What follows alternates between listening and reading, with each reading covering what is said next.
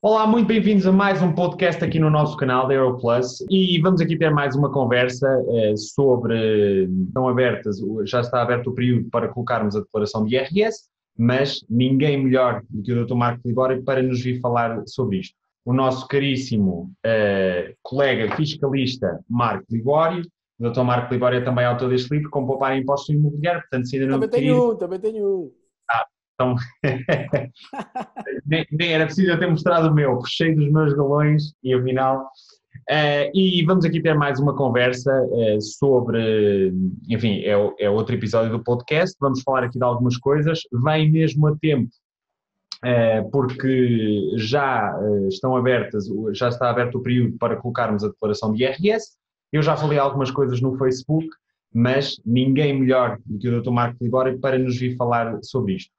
E uma vez que mostrei o livro, se calhar começávamos por uh, umas perguntas que fizeram no Facebook, no YouTube, a última vez, Marco, relativamente à questão da transparência fiscal, o porquê de não ter sido um, ehm, coberta no livro. Se calhar começávamos por aí, pode ser? Vamos a isso.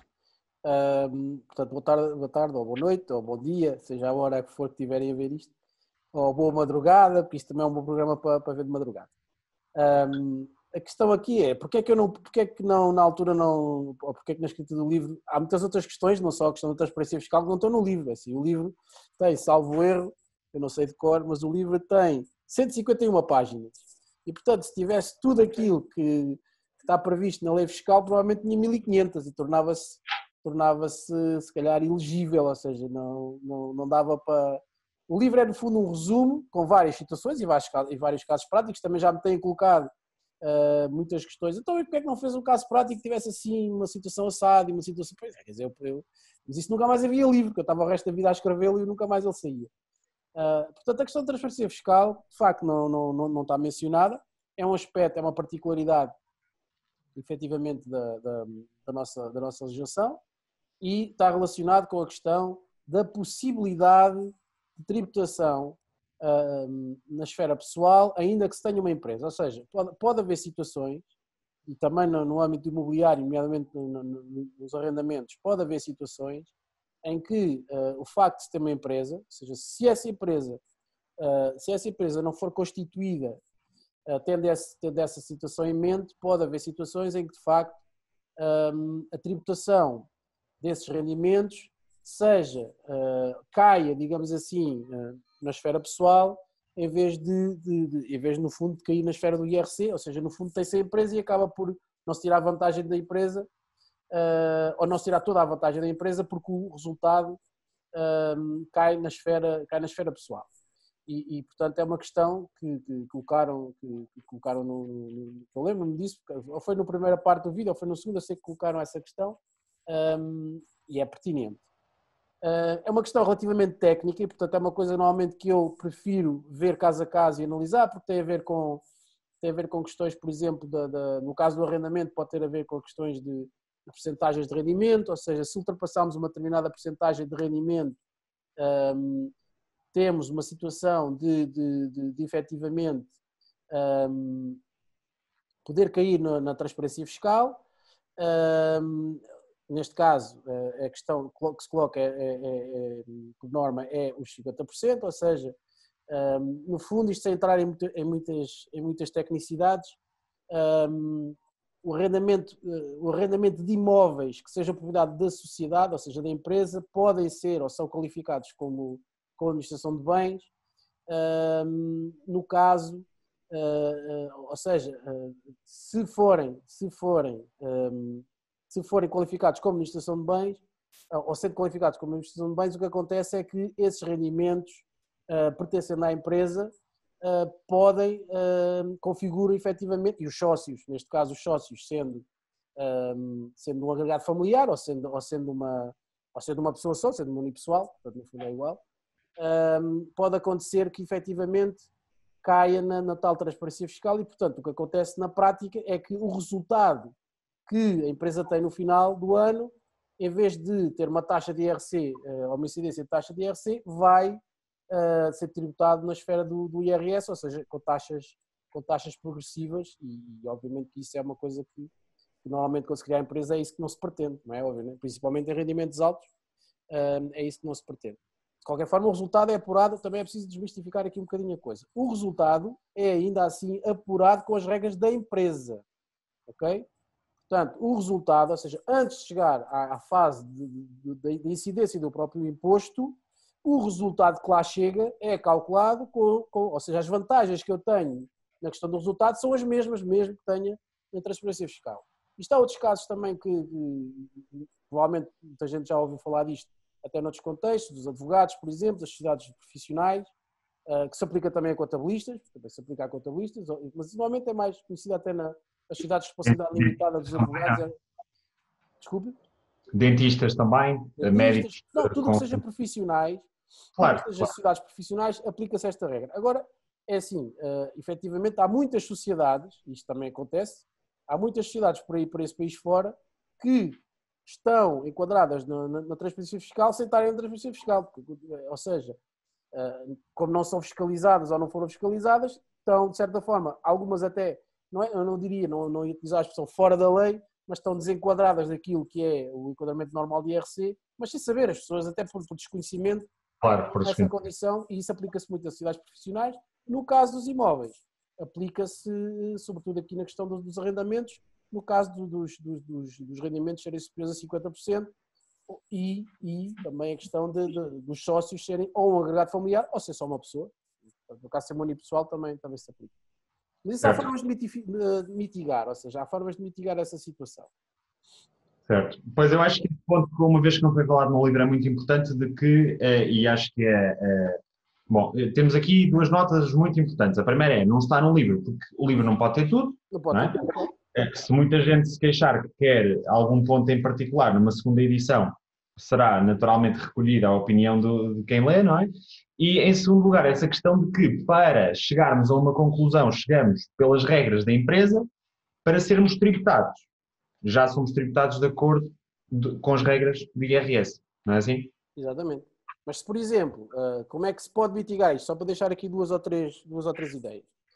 Uh, se, tiver, se, dividirmos, e isso até é uma questão que muitas vezes é, é, é, é sugerida por mim, porque às vezes, efetivamente, é, até, até otimiza se dividirmos o património, por exemplo, se tivermos, tivermos um conjunto de, de, quatro imóveis, dos quatro temos um determinado rendimento, e se, esse, se esses imóveis, parte deles forem para a empresa e a outra parte ficarem na esfera pessoal, uh, já não acontece essa, ou seja, se nós gerirmos essa questão, uh, uh, se gerirmos as, os próprios imóveis, parte na empresa, parte no particular, podemos mitigar esse risco.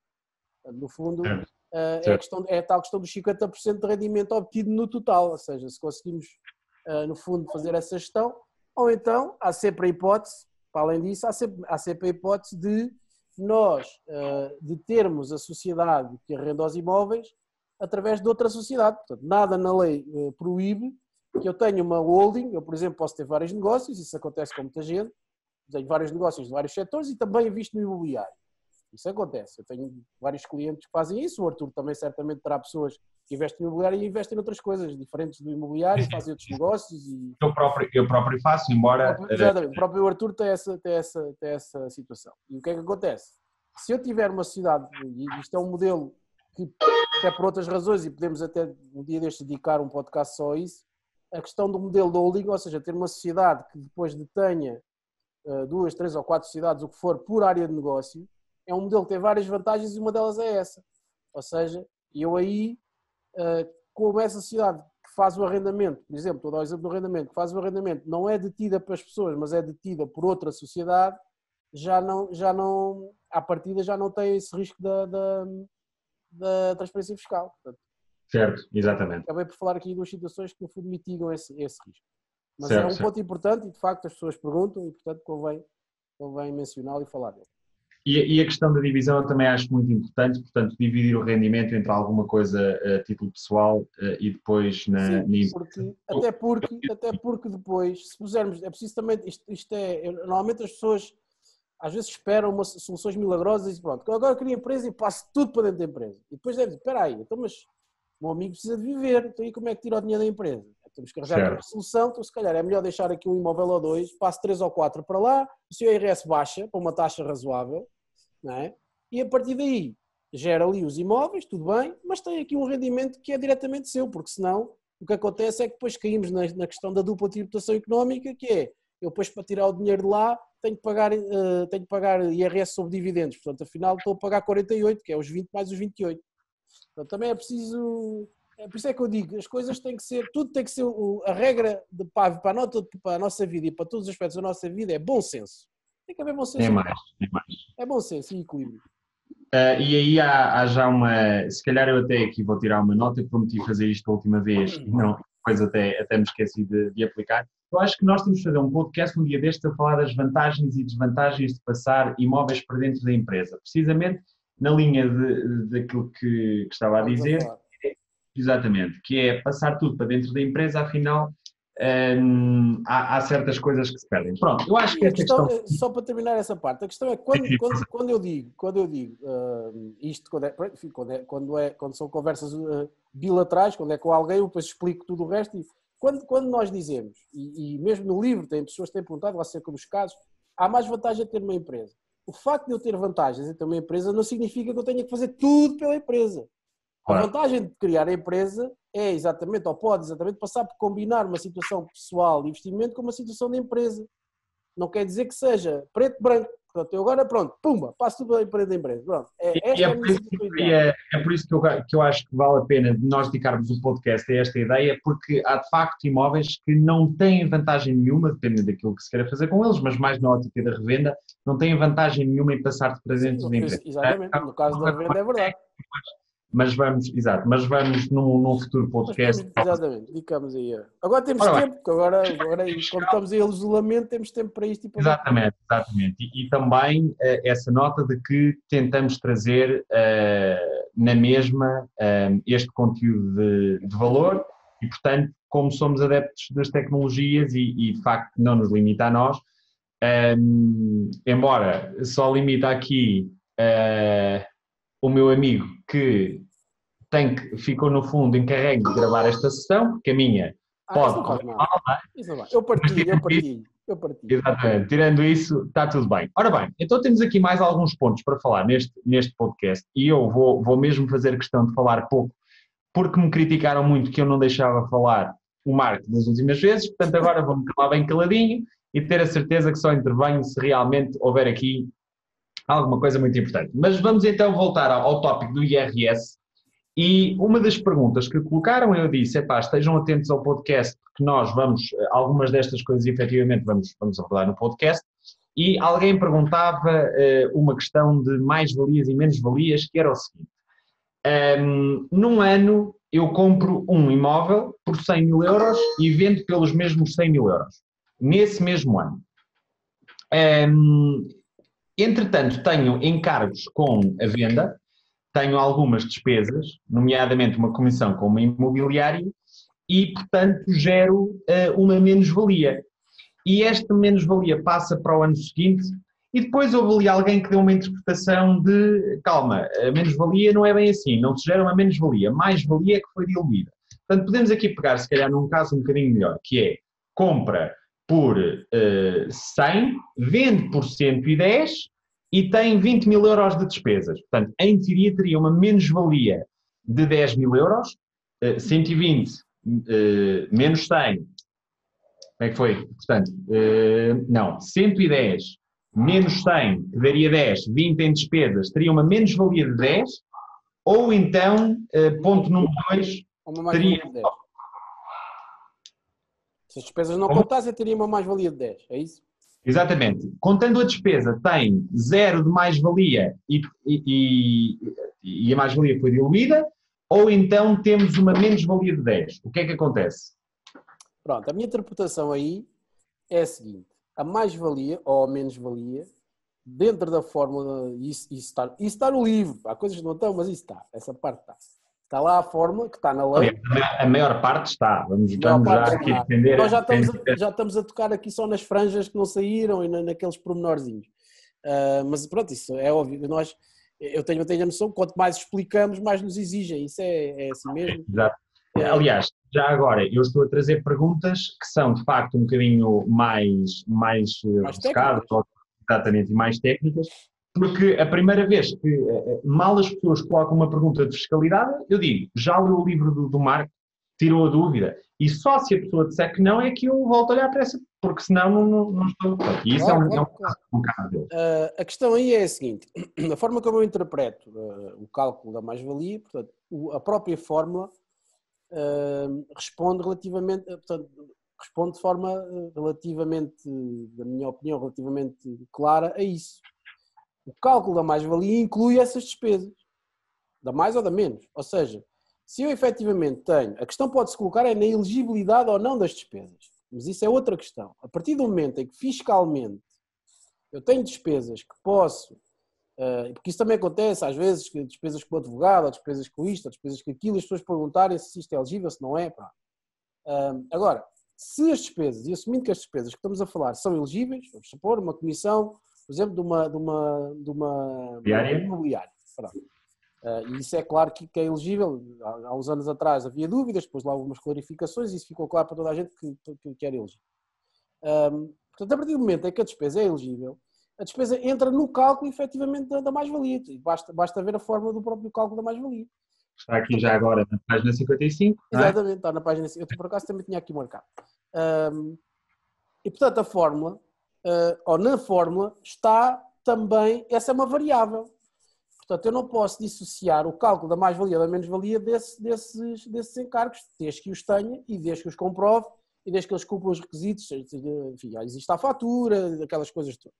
Claro. Eh, a partir desse momento, o cálculo da menos-valia, portanto, no exemplo que o Arthur estava a dar, se eu tenho um imóvel que comprei por 100, vendi por 110, mas tenho despesas de 20, imaginando que paguei uma comissão de 20, efetivamente, então, eu vou ter uma menos-valia porque a, a, a, o valor de aquisição, ou aliás, o valor de venda, eu tenho que descontar o valor de aquisição corrigido até, na hipótese de ser, de ser, de ser mais anos para trás, tenho que corrigir com o coeficiente de desvalorização, mas aqui nem vamos considerar essa, essa, essa, variável para não complicar. Até porque naquele caso tinha comprado e vendido no mesmo comprado ano. Comprado e vendido, pronto. Comprado e vendido no mesmo ano. Para simplificar, o que é que acontece? Ao valor da aquisição, eu vou somar o valor, de, o montante que paguei de despesas associadas diretamente a essa operação e, portanto, se tive uma despesa de 20, obviamente que 20 mais 100 dá 120. Portanto, 120, se eu vendi por 110, tenho um resultado uh, fiscal desta operação de menos 10. Portanto, é basicamente isto. É também é, é a minha interpretação enquanto colocaram. É a minha interpretação, exatamente. Pronto, pode haver outras e eu respeito, mas é a minha interpretação. Mas a minha Pronto. seria idêntica, embora eu não seja o especialista aqui, é o Marco, não sou. Pronto, mas isso, de, de especialistas, isso já se sabe que isso, isso normalmente até há uma, há uma, uma graça que costumamos dizer, se queremos duas opiniões diferentes, juntamos os advogados, ou dois médicos também. Ou neste caso, dois fiscalistas, ou dois contabilistas, é, é, é basicamente a mesma coisa. Pronto. E hoje temos um problema diferente, por exemplo, uh, na, na, na, alimentação, não é? As pessoas utilizam muitas vezes uma lógica de como eu uh, como há 30 anos, no meu caso tenho 30 anos, como eu como há 30 anos, sou especialista em nutrição. E as coisas às vezes não é assim, não é? É um bocado isso. A pessoa até pode fazer a mesma coisa há 30 anos e fazê-la mal. Exatamente, claro, claro. Uh, a questão uma, uma é... nota importante: valor de realização e valor de aquisição. Sempre o máximo entre o valor de transação e o VPT na altura da certo. compra e da venda, correto? Certo, certo. Isso, também no, isso, também, está no livro, essa questão do VPT e do valor. Um, a questão, é, no fundo, é o valor que serviu de base, é o valor que serve de base à cobrança de IMT. Exato, à liquidação de imposto. Ele até remete para a questão do IMT. Depois há aqui outra questão também, que também que perguntam quando, quando, quando se fala neste tema, que é, uh, ok, tive uma menos-valia, e agora o que é que acontece? Que acontece é que essa menos-valia reporta para os anos seguintes. Portanto, é preciso perceber que a questão das antes de mais perceber isto. O que é tributado em cada ano é o saldo entre mais-valias e menos-valias. Portanto, se eu tiver um imóvel, vamos supor em 2019, eu vou agora fazer o IRS. Se eu tive um imóvel que ganhei 20 e outro perdi 10, o que acontece é que eu vou, eu tenho que declarar a venda dos dois, como é óbvio, e vou ser tributado sobre a, a, a, soma, a soma aritmética, neste caso é a diferença, porque é um dá positivo, outro dá negativo, portanto é o saldo dessas duas operações. Portanto, obviamente que eu vou pagar IRS sobre uh, o saldo dessas duas operações. No caso de eu não ter, vamos ao exemplo B, este é o exemplo A, o exemplo B, eu tive, uh, só vendi o tal imóvel, perdi 10 mil, tive uma menos-valia de 10 mil. O que é que acontece a esses 10 mil? Como naquele ano não há ganho, não houve ganho, só tive perda, eu vou, eu vou, não, o próprio sistema e as próprias finanças vão considerar esse valor, eu apenas tenho que estar atento a se isso é considerado, mas à partida será até de forma automática. O que acontece é que nos anos seguintes, esse valor vai ser utilizado para abater a rendimentos do mesmo tipo, durante 5 anos. Portanto, pode ser utilizado. Quando eu fizer outra transação e tiver um ganho, eu posso utilizar esse reporte. No fundo, é a lógica idêntica aos prejuízos nas empresas, aos prejuízos fiscais. É uma lógica relativamente idêntica, que é, eu numa empresa também, se tiver prejuízo num determinado ano, esses prejuízos vão abater ao, ao lucro tributável do IRC nos anos seguintes. Aqui a filosofia é mais ou menos a mesma e, é, e, é, e acho que é razoável. É que são só 5 anos, não é? 5 anos. Nesse caso. Enquanto que na categoria F são 6 são seis anos, não é? Na categoria F é 6, é. E isso leva-nos à pergunta seguinte, que era, uh, para obter o reporte na categoria F, é necessário fazer o englobamento no ano em que há perdas? Nos dois. Nos dois, ou seja... Uh, no ano em que há perda, no ano em que há perda e no ano que, que abate na, na, nas rendas positivas, digamos assim, ou no resultado positivo. Se no ano, ok, e se, se, por acaso no ano em que se quer ir buscar a perda, no fundo é isso, o reporte, se não se marcar como englobamento, ele não vai buscar, simplesmente. Não. não. Eu tenho que optar por englobamento, quer no ano em que perco, quer no ano em que ganho. Se calhar assim até é mais. É mais... Exato. Ou seja, quer no ano em que perco, quer no ano em que vou deduzir a despesa. Pronto, ganho, isso é, é extremamente importante e por acaso essa segunda, esse segundo detalhe eu não sabia. Uh, portanto, isso é extremamente importante. Então, tanto no ano em que se quer empurrar para o futuro, como no ano em que se quer ir buscar, uh, seja. Deve-se englobar nos dois. Exatamente, pronto, muito importante. Na categoria G, salvo erro, o englobamento é obrigatório, não é?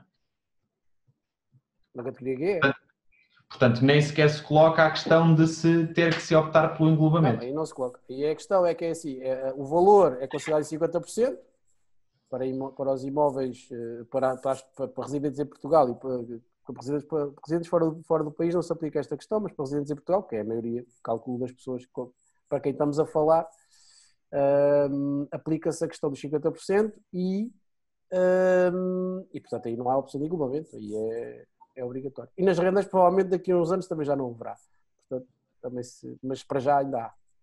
Exatamente, para já ainda não é obrigatório, Vamos, vamos ver o que, é que, o que é que o futuro nos. No caso nos das perdas, é. No caso das perdas, passa. Neste caso, é, é como se fosse obrigatório, porque se tivermos a perda, temos que englobar para poder aproveitar as perdas, senão não podemos.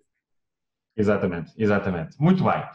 Ora bem, depois desta paragem aqui técnica, só para ligar aqui as luzes, hum, uma pergunta também que surgiu relativamente a REITs. Portanto, eu falo muito de REITs, podemos olhar, olhar para isso como eh, rendimentos de capital, suponho, portanto, como equiparado a, a, outras ações que paguem dividendos, é a mesma coisa. Não vale a pena estar a aprofundar mais.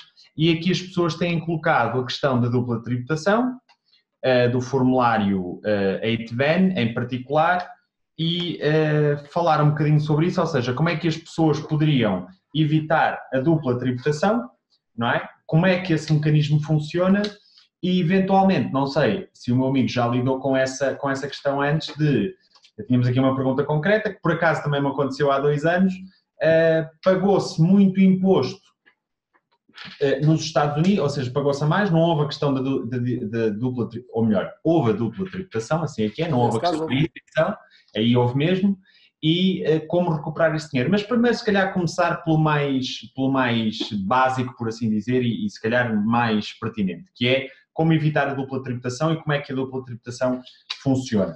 Pronto, a questão da, da só para fazer um enquadramento breve, um, que se aplica também a, essa, essa, esse tipo de rendimentos, são rendimentos de capitais, portanto, isso são, são, são tipificados como rendimentos de capitais uh, e não há, não há grandes um, a, questão é, a questão é a seguinte: é, os países criaram mecanismos, ao longo dos anos, criaram mecanismos através de acordos bilaterais, criaram mecanismos de uh, anulação da dupla tributação exatamente para fazer face a situações desse tipo, em que uh, um, uma entidade ou uma pessoa residente num, num dos Estados ou num dos países, uh, e, neste caso, supondo uh, em Portugal, por exemplo, recebe rendimentos ehm, de uma entidade seja uma empresa, ou seja um fundo imobiliário ou outra, outra coisa qualquer, uma, uma entidade recebe, recebe rendimentos de uma entidade que está localizada num outro país, pode ser, pode, exemplo que tínhamos falado, dos Estados Unidos. Dos Estados Unidos, no caso. Uh, que é aquilo que é mais comum para aquilo que eu percebi desse, desse tipo de, de investimento.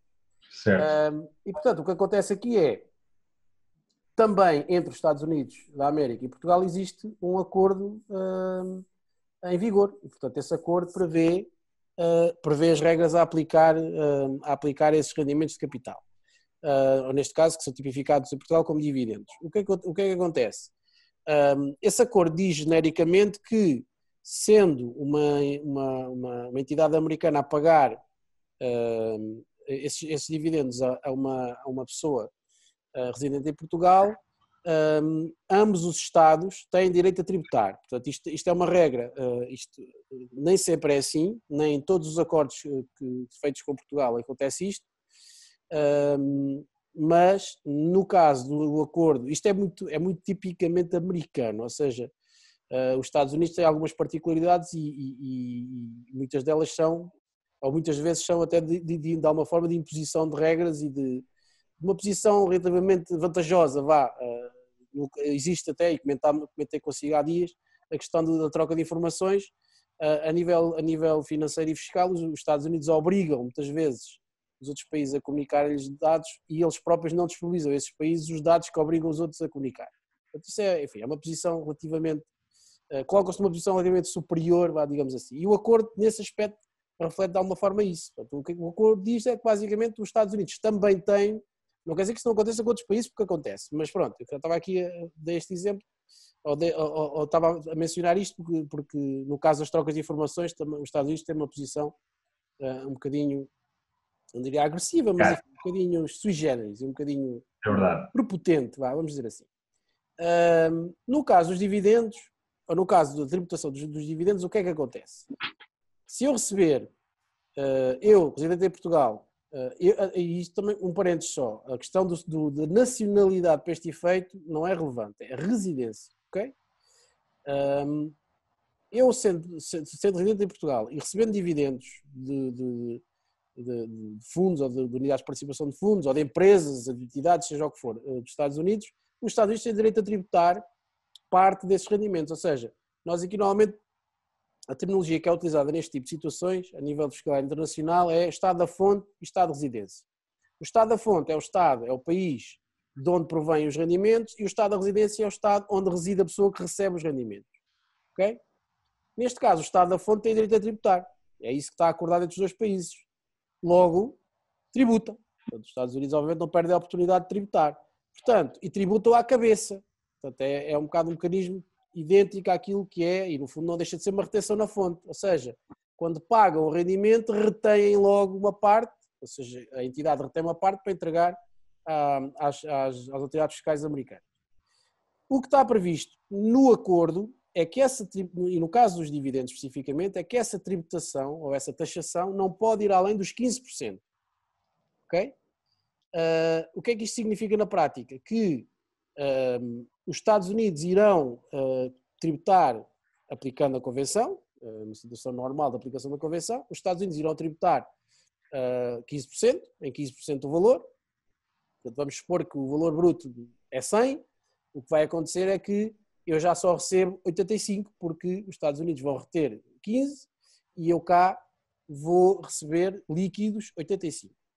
Depois a pergunta seguinte é, ok, então em Portugal o que é que eu tenho que fazer na minha declaração de IRS? O que tenho que fazer na declaração de IRS, mas isso acontece com os Estados Unidos ou com outro país qualquer, é declarar tudo aquilo que se recebe. Ou seja, existe aqui uma, uma regra um, que é uh, eu sendo residente em Portugal, eu tenho que declarar em Portugal tudo aquilo que recebo, seja de onde for.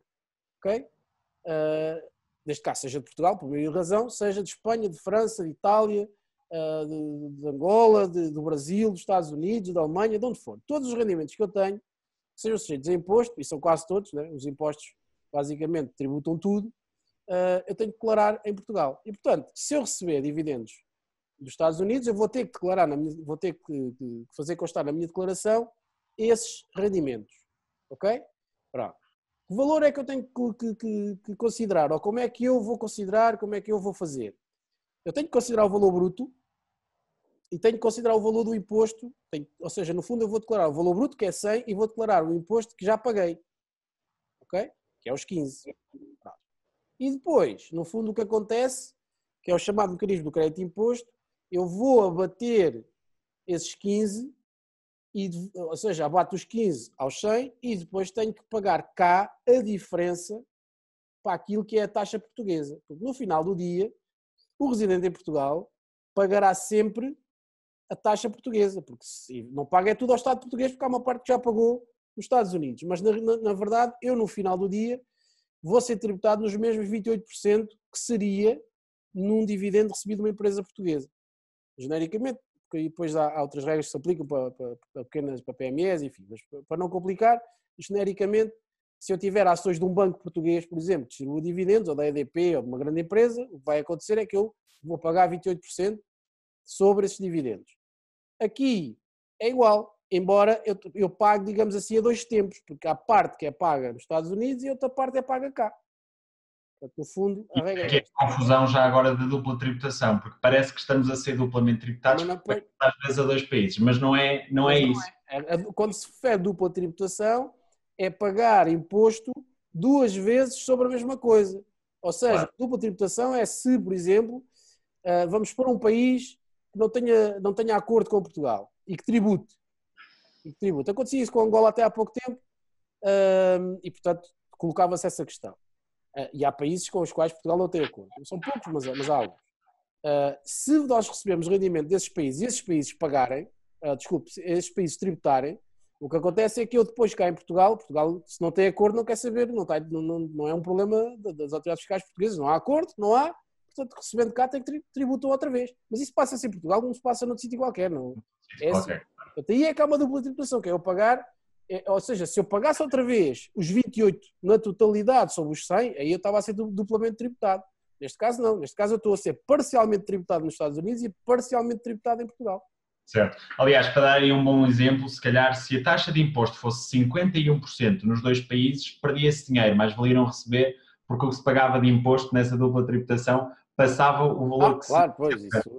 pois, isso. mas, mas, pronto, para ilustrar a questão do, de que é a verdadeira dupla tributação, importa também dizer que o imposto nos Estados Unidos, pronto, agora já, é, já não tem nada a ver com a fiscalidade em Portugal, o imposto nos Estados Unidos para os REITs, para os dividendos é 30%, portanto, o, faz, o, o formulário 8BAN faz baixar dos 30% para os 15% na prática, e depois pagaríamos 13% ao Estado português.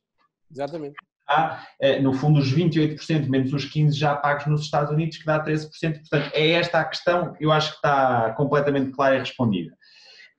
Um, aí, em declaração de IRS, declaram-se em rendimentos obtidos no estrangeiro, correto? Correto. Já agora, se, eh, isto se calhar já é uma questão que, que careceria de, de, ver, porque já é, já é bastante mais, mais específica, mas se a corretora estiver, por exemplo, na Holanda, sem querer mencionar nenhuma em concreto, e o, o dividendo tiver sido pago por um REIT nos Estados Unidos, o, o dinheiro foi recebido para efeitos de IRS em Portugal, na Holanda, certo? Teria que se ver, eventualmente. Isso tem que se ver. Isso tem que se... A entidade é assim, a entidade que paga, né, a questão é esta, a entidade que, supostamente a entidade que paga não é, pode não ser a entidade que faz a transferência. A entidade pois, que paga uma corretora pode ser um mero intermediário. Certo. É Depende também, se calhar, do cariz da própria corretora, não é? Tem que, exatamente, tem que se perceber. Uh, caso, mas a questão é, isso é exatamente igual a se, vamos supor que eu tenho uma carteira de ações em Portugal e tenho através do, do, do, de uma corretora, que também pode ser, também posso ter, ou através de um banco. E eu num banco tenho, tenho, tenho ações uh, de outro banco. Portanto, quem me está a pagar, quem me mete o dinheiro na conta, efetivamente, é o banco o meu banco, mas esse dinheiro vem do outro banco. Portanto, a entidade que paga e a qual vai ser declarado nos, é esse outro banco, é o banco B, digamos assim. Banco, eu estou a falar num banco, mas pode ser EDP. Imagino que eu tenho ações de EDP numa conta no BPI. Quem é que me paga? É o BPI. Então, mas quem é que me está a pagar na realidade? É a EDP. Portanto, é, se a EDP tivesse sede na Holanda, não é? vamos supor que a EDP passava a sede para a Holanda. Então, nesse caso, eu estava a receber dividendos de uma entidade com sede na Holanda, embora fosse o meu banco em Portugal a pagar os dividendos. Não sei se isto respondeu, mas acho que sim. Sim, sim, acho que sim, acho que sim. É fazer o, o agora o paralelo entre onde está a corretora do investidor e uh, onde está a empresa. E de quem uh, são as ações. Qual é a entidade que emite as ações? Seja, eu tenho partes de capital de quem? Não é, da corretora, não é da corretora, será de alguém. Como eu tenho unidades de participação num fundo, mas esse fundo não é da corretora, a não ser que seja da própria corretora. É, pois, não, não, estou em crer que haja alguma corretora a pagar dividendos, por pois, acaso. Mas, mas vi, seria, um caso, seria, um caso, seria um caso interessante. E esta questão de eventualmente, pronto, isto agora já é uma questão muito mais técnica, e no fundo foi a questão que colocaram, e eu, eu disse logo que isto era uma, uma coisa muito difícil. Se por acaso, qual é que seria talvez o conselho genérico que o meu amigo daria a esta pessoa? Se por acaso foi uh, duplamente tributada, a pessoa, em particular, neste caso nos Estados Unidos, um, já agora, e há aqui uma questão antes, ou seja, eu estava a dizer que o imposto nos Estados Unidos é 30%. A pessoa pagou 30%, vai declarar em Portugal ao acordo de dupla tributação, portanto não paga nada a partir em Portugal. Porque seria 28 menos 30, zero. Pois, mas o problema, o problema é que a, a, a questão da, da, Ao não preencher esse formulário lá, provavelmente não é. Não, não, ou seja, a convenção não, não, não, não se aplica automaticamente tem que se fazer. Ainda paga os, os 28%. Exatamente, tem que se cumprir a formalidade, tem que se, ativar, tem que se ativar a declaração, ok? Por exemplo, em Portugal existem os formulários que são os chamados formulários RFI para se ativar essa, essa, essa a convenção, ou seja, que se estiver com os países, ou emite o certificado de residência e se envia para quem está a pagar para evitar, ou se preenche os RFIs, ou I, também há casos em que se tem que fazer as duas coisas. Mas a questão aqui é a seguinte, ou nós ativamos a convenção e é aplicada a regra que eu falei, ou se não tivermos esse cuidado, aí sim vamos ser duplamente tributados. O que é que acontece nessa situação? É pior ainda que isso, porque eu vou pagar nos Estados Unidos 30% e cá tinha que pagar 28%. Portanto, eu no final do dia pagava 58%. É isso que eu estava, era essa a conclusão que eu ia chegar. Isso é que é terrível, não é? Isso é, ainda é, é pior. Portanto, preencher o formulário é crucial. Mas, é. mas esta questão de, um, ok, agora já fiz estes pagamentos todos, dei conta da asneira que fiz do formulário, como é que eu peço ao abrigo da dupla tributação, retroativamente, um imposto pago nos Estados Unidos? Há algum conselho genérico que aqui se possa dar? Eu conselho que, eu, eu, é assim, eu especificamente dos Estados Unidos não, não, não, não sei, não sei qual é a regra, eu não sei se é possível sequer fazer isso, essa correção. Aquilo que sei em Portugal e, e sei também noutros países europeus e que conheço relativamente bem, ou com o Brasil, que também temos tido algumas operações, eu com os Estados Unidos não tenho tido muita experiência a esse nível mas o que sei normalmente é, isto vem um bocado daquela, daquela máxima, e isso é uma máxima que existe em todo o lado, que é, uh, os, os, eh, os, impostos é como a morte, é a única coisa certa que a gente tem. Pronto, começa logo por aí. E isso basicamente quer dizer o quê? Pagou, pagou. Portanto, é, há de ser difícil, digo eu, nos Estados Unidos, haver uma recuperação desse dinheiro. Mas eu não estou a dizer que não é possível, não sei. Em Portugal, normalmente o que acontece, quando há um engano uh, a favor do Estado pedir recuperação é possível, mas, mas tem sempre condições ou prazos mais curtos do que se for correções a favor do Estado. Uh, e, portanto, é preciso ter, ter atenção a isso. Do ponto de vista de Portugal, se pagou a mais no, no, no, nos Estados Unidos, já não, as autoridades fiscais portuguesas o que lhe vão dizer é que pois, isso é um problema seu e dos Estados Unidos, isso a gente não tem nada a ver com isso. Se de uma claro. forma muito prática, é isso que vai acontecer. Portanto, é preciso é ter o cuidado na origem de fazer as coisas uh, bem feitas. Agora, é, obviamente, toda a gente se engana, isso o acerta tudo ainda dá para nascer, como se costuma dizer. Exatamente. O que eu aconselho é, nesses casos, se possível, contactar, uh, ou através da corretora ou alguém que conheçam, uh, contactar algum fiscalista de lá, porque aí a questão coloca-se sempre, uh, coloca-se sempre a nível da lei fiscal dos Estados Unidos. Portanto, ah. O problema da lei fiscal dos Estados Unidos e terá que ser gerido lá. Eu, nós temos, nós no W temos, temos parceiros pelo mundo todo que pertencemos a uma rede internacional, que é a INA. Eu já tenho tido situações em que peço a ajuda deles em relação a vários países. Ainda há pouco tempo tivemos uma questão com a Alemanha, há dois meses tivemos uma questão com o Reino Unido, com o Brasil também tivemos já duas ou três questões. Uh, tivemos com Hong Kong também, com Taiwan, enfim, com, vários países, questões deste tipo, deste tipo, enfim, de, de que se colocam com a legislação de lá. Para eu já saber a legislação portuguesa, que já, já me dá cabo da cabeça, quanto mais agora saber dos outros países. Pá, isso, era, isso era um super assunto. Ah, isso era sobre-humano. Pronto, sobre aqui importa dizer que uh, uma, uma lição também importante é que isto tem a ver com a residência fiscal da pessoa e não com a nacionalidade. Portanto, há muita gente que é residente fiscal fora de Portugal, muitos portugueses, e andam a colocar estas questões uh, sem se aperceber que na realidade não importa para nada, porque, porque não, nem sequer terão que declarar cá o imposto Exatamente, terão que declarar ou não no país onde estão a viver. Mas é Exatamente, é no país onde estão. Que era o meu caso na Alemanha, quando vivi na Alemanha tinha que fazer isto, quer dizer, não iria reportar em Portugal, não era residente claro. portanto para, para Portugal me interessa... Não, mas isso é uma, questão, é uma questão muito pertinente, porque há... É, muita há, gente, porque nós temos ainda muitos clientes da Aero que são, que investem em REITs e colocam informalmente estas questões, claro que nós não respondemos com este com este detalhe. Agora, eventualmente, enviaremos sempre este vídeo que, que, se colocar a, questão, mas aí, de facto, as pessoas colocam muito e são residentes no Dubai, ne, ne, fora. Porque, uh, no Dubai, nesse caso, acredito que não tenham que pagar nada. Portanto, isso, a parte do Dubai é. é certo, certo. É mas, exatamente, exatamente. Mas lá está, mas... aí aplica-se a questão do Dubai, ou seja, eu estou aqui, estamos aqui a conversar de uma, de uma regra portuguesa. Aí, mesmo que seja português, se está a trabalhar e a viver no Dubai, e se, atenção, já agora deixar aqui uma nota, muita atenção a quem sai de Portugal e não muda a residência. Correto. Também há muita malta que se esquece disso, que é sai de Portugal durante seis meses ou um ano ou o que for, uh, até seis meses não é necessário, mas pronto, se passar mais de metade do ano fora de Portugal tem que, e se trabalharem e oferir rendimento, ou seja, se deixarem de viver em Portugal efetivamente, têm que mudar a residência. Como acontece ao contrário, quando voltam, isso também já nos tem acontecido tudo, que é tipo, as pessoas vão lá para fora, depois voltam. Depois, mas esquece, Há uma fiscal para Portugal. Mas esquecem-se de mudar. Alguns esquecem-se de mudar quando sai, outros esquecem-se de mudar quando volta. E ela é uma embrulhada do ponto de vista, uh, do ponto de vista fiscal, uma embrulhada do outro mundo, né? porque é assim. Eu, eu presenciei... Toda a gente quer tributar, né? Toda a gente, todos os países depois querem tributar e depois é. Claro. Enfim.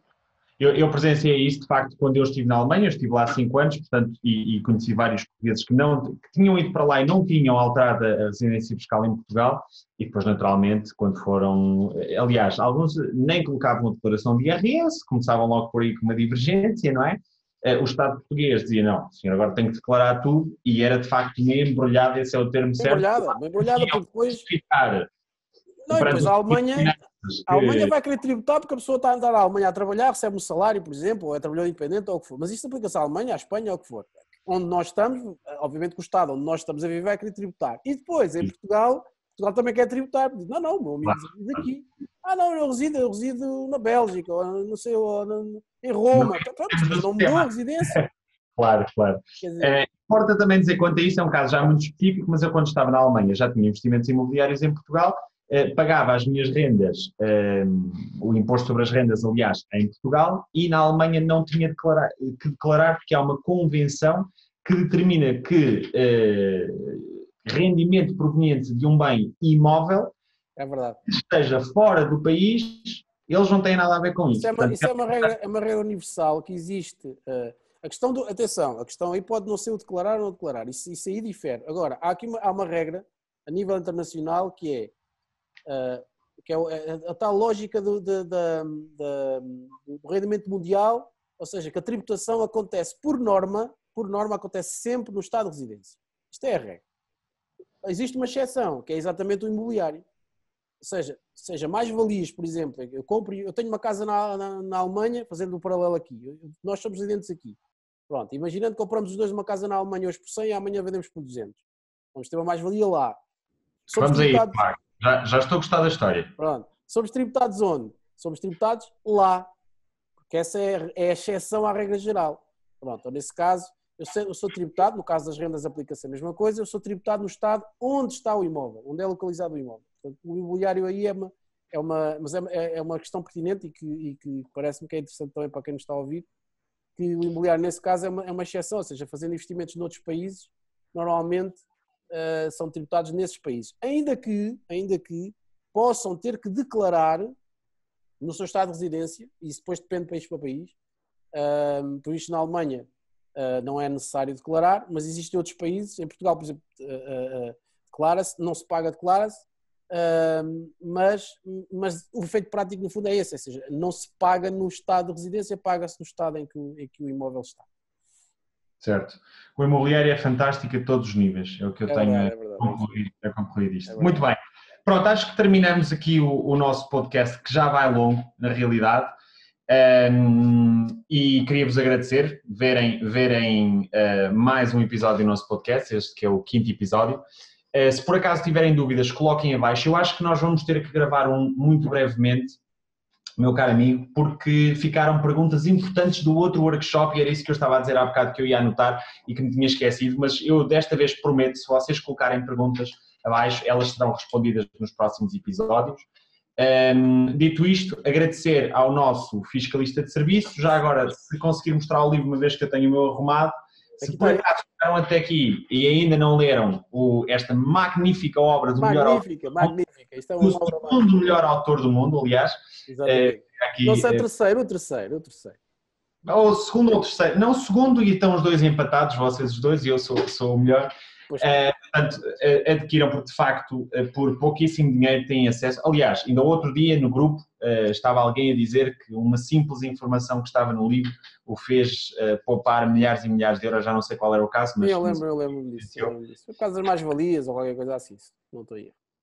Exatamente. E portanto, obrigado por, por verem. Se acharam que retiraram o valor deste vídeo, por favor, coloquem o vosso like e partilhem eventualmente nas redes sociais alguém que esteja ou algum amigo que esteja a lidar com estas, com estas questões que nós falámos aqui, eh, nomeadamente agora que estamos na altura da declaração do IRS, eh, estas dicas para, para eles não se esquecerem, partilhem com eles e deixem-nos o vosso gosto. Comentários abaixo se tiverem dúvidas no decorrer da nossa conversa aqui e se tiverem eh, questões que queiram ver um, abordadas num, num próximo episódio. Eu, do meu lado, vou fazer um esforço Espero que o meu amigo também faça para gravarmos brevemente mais um e levaremos em conta as vossas perguntas. Muito obrigado, até à próxima. Um abraço, até à próxima. Obrigado. Um